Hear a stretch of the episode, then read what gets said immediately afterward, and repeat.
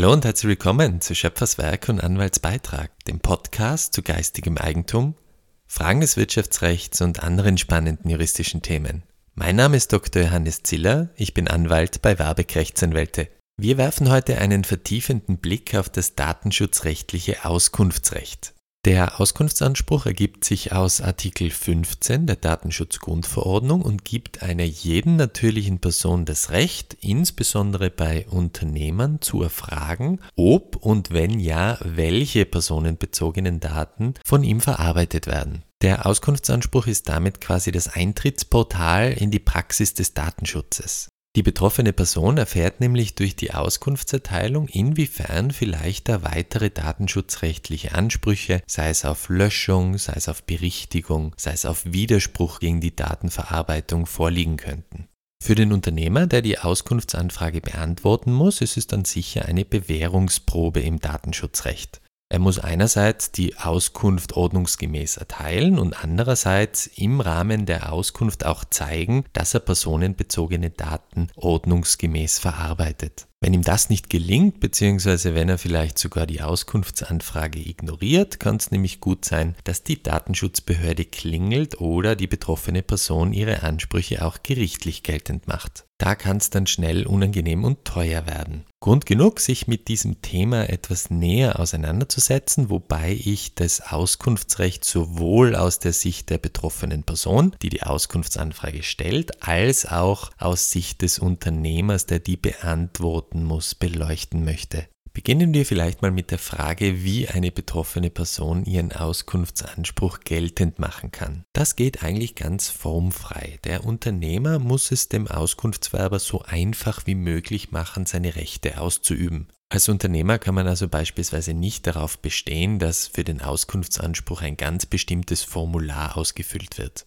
Ein schriftliches Auskunftsbegehren ist natürlich zu empfehlen, weil es einfach besser nachweisbar ist. Theoretisch könnten Sie aber auch einfach kurz anrufen und um Auskunft bitten. Wenn der Unternehmer dabei allerdings Zweifel zu ihrer Identität haben sollte, darf er einen Identitätsnachweis einfordern. Das wäre insbesondere dann der Fall, wenn man eben nur anruft, um den Auskunftsanspruch geltend zu machen, oder wenn man das Auskunftsbegehren von einer Fantasie-E-Mail-Adresse verschickt. Wer das Rad nicht neu erfinden will, kann das Formular von der Website der österreichischen Datenschutzbehörde unter der Adresse www.dsb.gv.at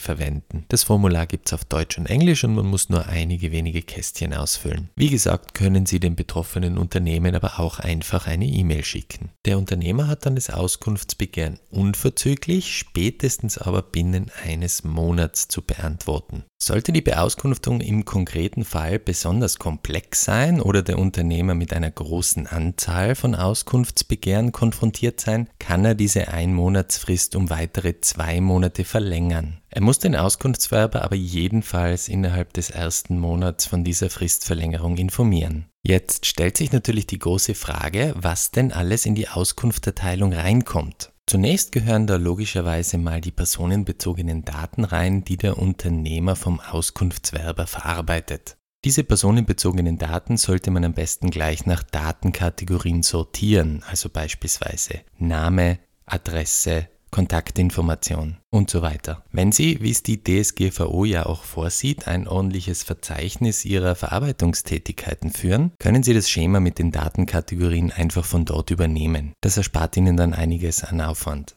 In die Auskunftserteilung gehört dann auch rein, zu welchen Zwecken Sie diese personenbezogenen Daten verarbeiten. So ein Verarbeitungszweck könnte beispielsweise eine Vertragserfüllung sein, wenn ein laufender Kunde nachfragt, welche und warum sie Daten von ihm verarbeiten. Dann gehört in die Auskunft hinein, wie lang diese personenbezogenen Daten gespeichert werden. Sie wissen ja, als Grundsatz im Datenschutzrecht gilt, nichts ist für die Ewigkeit. Sie müssen dem Auskunftswerber also mitteilen, wann Sie die Daten wieder löschen werden. Dann gibt es einen ganz spannenden Punkt, der jetzt gerade die Gerichte beschäftigt, nämlich die Auskunft darüber, wer die Empfänger oder Kategorien von Empfängern sind, denen gegenüber die personenbezogenen Daten offengelegt wurden oder noch werden. Der Wortlaut der DSGVO lässt da einen gewissen Spielraum in der Interpretation, weil er eben davon spricht, dass die Empfänger oder Kategorien von Empfängern bekannt gegeben werden müssen. Jetzt gab es dazu einen ganz konkreten Anlassfall aus Österreich, bei dem ein Bürger von der österreichischen Post wissen wollte, an wen die Post seine personenbezogenen Daten weitergibt.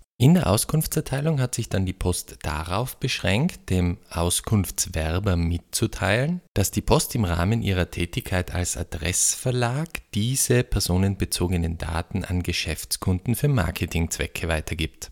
Das war dem Auskunftswerber dann zu wenig konkret und er hat eine Klage gegen die Post eingebracht. Erst im Laufe des Verfahrens hat die Post ihre Auskunft dann etwas konkretisiert und dem Auskunftswerber mitgeteilt, dass es sich bei den Empfängern um Unternehmen im Versandhandel, im stationären Handel, IT-Unternehmen, Adressverlege und Vereine wie Spendenorganisationen, NGOs oder Parteien handelt. Der Auskunftswerber wollte aber ganz konkret wissen, an welche einzelnen Unternehmen diese Daten übermittelt wurden. Und so entbrannte jetzt der Streit, ob es ausreicht, wenn die Post eben nur Kategorien von Empfängern bekannt gibt und nicht die ganz konkreten Empfänger. Zur endgültigen Entscheidung in dieser Angelegenheit hat sich der OGH dann in einem Vorabentscheidungsverfahren an den EuGH gewandt. Der EuGH entscheidet den konkreten Fall zwar nicht selbst, aber er hilft bei der Auslegung von Gemeinschaftsnormen wie der DSGVO. Der EuGH hat jetzt in der Sache entschieden, dass es also nicht beim Auskunftsverpflichteten liegt, zu entscheiden, ob er konkrete Empfänger oder nur Kategorien von Empfängern bekannt gibt, sondern dass er dazu verpflichtet ist, die konkrete Identität der Empfänger bekannt zu geben. Nur dann, wenn es dem Unternehmer selbst nicht möglich ist, den Empfänger zu identifizieren, kann er sich darauf beschränken, lediglich die Kategorie der betreffenden Empfänger mitzuteilen.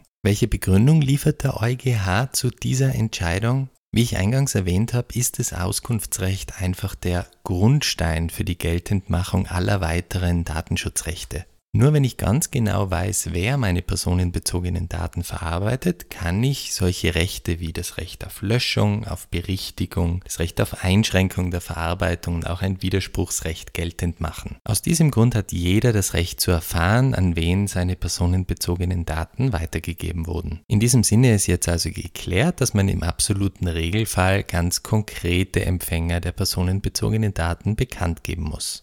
Wenn die personenbezogenen Daten auch an Drittländer oder internationale Organisationen übermittelt werden, muss man den Auskunftswerber auch über die vorliegenden Garantien belehren, dass die Daten beim Empfänger auch hinreichend geschützt sind. Wenn der Unternehmer die personenbezogenen Daten nicht direkt von der betroffenen Person erhalten hat, muss er auch preisgeben, von wem er sie bekommen hat. Zu guter Letzt gehört dann in die Auskunftserteilung noch eine Belehrung über die weiteren Rechte der betroffenen Person, also insbesondere das Recht auf Löschung, Berichtigung, Einschränkung und das Recht auf Widerspruch. Und dass man, wenn man der Meinung ist, dass der Datenschutzrecht verletzt wird, eine Beschwerde bei der Aufsichtsbehörde, in Österreich also bei der Datenschutzbehörde, einreichen kann. Das sind also jetzt alle Informationen, die in diese Auskunftserteilung hineingehören. Es bleibt aber nicht nur bei dieser abstrakten Aufklärung, sondern man hat auch noch eine Kopie der personenbezogenen Daten, die da verarbeitet werden, zur Verfügung zu stellen. Wenn Sie die Daten des Auskunftswerbers also beispielsweise in einer bestimmten Software verarbeiten, dann drucken Sie alle Unterlagen zum Auskunftswerber auch aus und legen es bei. Das betrifft dann beispielsweise auch die gemeinsame Korrespondenz. Wenn das Auskunftsrecht elektronisch geltend gemacht wurde, dann darf man diese Kopien auch elektronisch übermitteln. Ansonsten muss man die ganzen Kopien ausdrucken und per Post an den Auskunftswerber schicken. So kommt es dann recht häufig zustande, dass solche Auskünfte durchaus mehrere hundert Seiten umfassen. So eine Auskunftserteilung ist für den Unternehmer also durchaus ein relevanter Aufwand, der natürlich auch schon ein bisschen davon abhängt, wie gut man schon im Datenschutzrecht aufgestellt ist, insbesondere durch ein ordentliches Verarbeitungsverzeichnis. Kann der Unternehmer für den Auskunftsanspruch Kosten geltend machen? Prinzipiell nein, die Auskünfte sind unentgeltlich zu erteilen. Nur wenn der Auskunftsanspruch offensichtlich unberechtigt ist oder ein Auskunftswerber zu häufig solche Auskunftsbegehren stellt, kann man Kosten verlangen. Als Daumen-mal-Pi-Regel darf ein Auskunftswerber einmal jährlich eine solche Auskunft verlangen, ohne dass ihm dadurch Kosten entstehen. Das sind also die wesentlichsten Fakten zum Auskunftsrecht gemäß Artikel 15 DSGVO Wenn Sie entweder als Betroffener Hilfe benötigen bei der Geltendmachung oder bei der Durchsetzung Ihres Auskunftsanspruchs oder als Unternehmer bei der Beantwortung eines solchen Auskunftsbegehrens, stehen wir Ihnen natürlich gerne zur Verfügung. Wenn Sie Fragen, Anmerkungen oder Anregungen zum Podcast haben, freuen wir uns immer über ein E-Mail an podcast.warbeck.at. Andere spannende Podcasts zu Business-Themen finden Sie auch auf diebusinesslounge.at. Vielen Dank fürs Zuhören und bis zum nächsten Mal.